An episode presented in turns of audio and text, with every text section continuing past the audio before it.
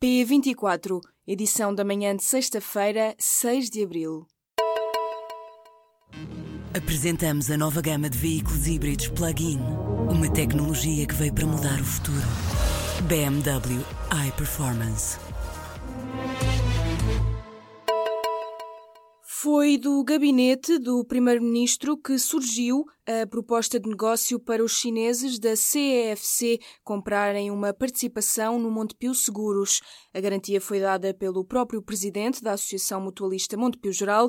De acordo com a ata de uma reunião a que o público teve acesso, Tomás Correia explicou que António Costa encaminhou para a associação uma proposta do grupo chinês que estaria interessado em desenvolver em Portugal uma parceria na área dos seguros e da banca.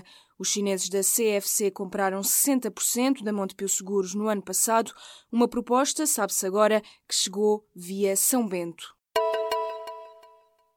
Na empresa de manutenção de equipamento ferroviário, acumulam-se os comboios parados à espera de manutenção ou de reparação. A principal causa é a falta de pessoal.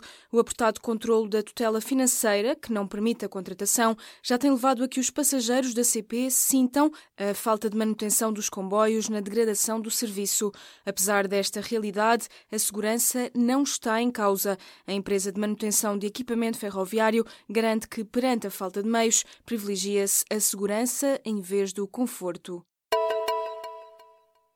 A contestação no apoio às artes parece não ver um ponto final, apesar de o Primeiro-Ministro ter anunciado nesta quinta-feira um novo reforço na dotação dos concursos, que permitiu repescar mais 43 entidades. O setor vai continuar a protestar nesta sexta-feira e a oposição também. A pedido do CDS, o Ministro da Cultura estará no debate de atualidade no Parlamento para falar do apoio às artes. E os protestos do setor, marcados para esta tarde, não foram desconfocados. Os médicos vão decidir se o bastonário da Ordem vai ganhar 6.231 euros líquidos por mês. O bastonário Miguel Guimarães não é remunerado pelo cargo que ocupa há mais de um ano, mas isso pode mudar caso seja aprovada a proposta de regulamento de compensações financeiras a atribuir aos cargos executivos com disponibilidade permanente da Ordem dos Médicos. A proposta que define o salário do bastonário está em consulta pública durante os próximos 30 dias e será aprovada ou não pela Assembleia de Representantes dos Médicos. A ex-presidente da Coreia do Sul, Park Geun-hye, foi condenada nesta sexta-feira a 24 anos de prisão.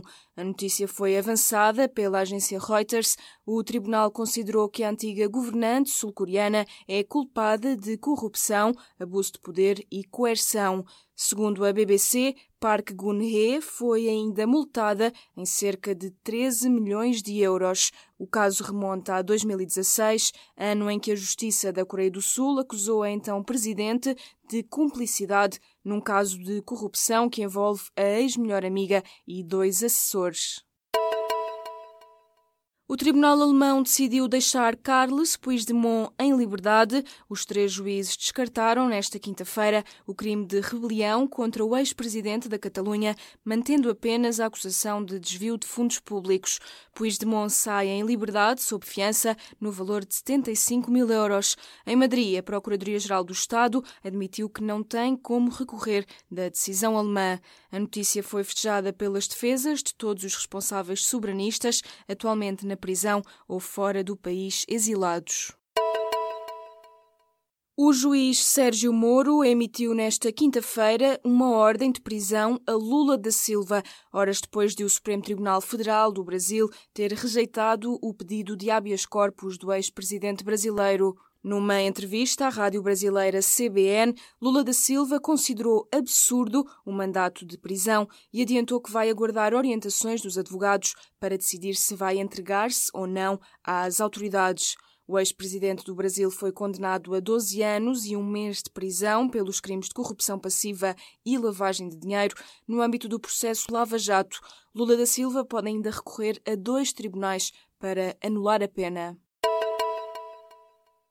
O governo vai criar um regime extraordinário para garantir eletricidade em bairros precários. O projeto de decreto-lei ainda não está fechado e já recebeu parecer da Comissão Nacional de Proteção de Dados, que alerta que a lei tem de ser mais clara para impedir a identificação dos moradores. A proposta pode ainda sofrer alterações antes de ser votada em Conselho de Ministros. Uma medida como esta vai afetar, por exemplo, as cerca de 200 pessoas que vivem no bairro da Torre, em Camarate, que estão sem luz há cerca de ano e meio. Donald Trump disse nesta quinta-feira que está a considerar uma resposta a Pequim e ameaça impor mais taxas sobre os produtos chineses. O presidente dos Estados Unidos disse estar apenas a responder àquilo que diz ser uma retaliação injusta de Pequim contra Washington. Nesta quarta-feira, a China anunciou a aplicação de taxas a uma nova lista de produtos importados aos norte-americanos, como carne de vaca e tabaco. Segundo o New York Times, Trump afirmou que a China escolheu atacar os agricultores e produtores e já deu ordens para determinar se as novas tarifas podem ser autorizadas. O Sporting perdeu ontem, quinta-feira, frente ao Atlético de Madrid por 2-0 na primeira mão dos quartos de final da Liga Europa. Golos apontados por Coque e Griezmann. Do lado dos Leões, houve falhas de Coates e Mathieu. O presidente do Sporting criticou a prestação da equipa, lamentando erros grosseiros, palavras de Bruno de Carvalho. A segunda mão dos quartos de final da Liga Europa joga-se na próxima quinta-feira em Alvalade. Bas Dost e Fábio Coentrão são as baixas já garantidas.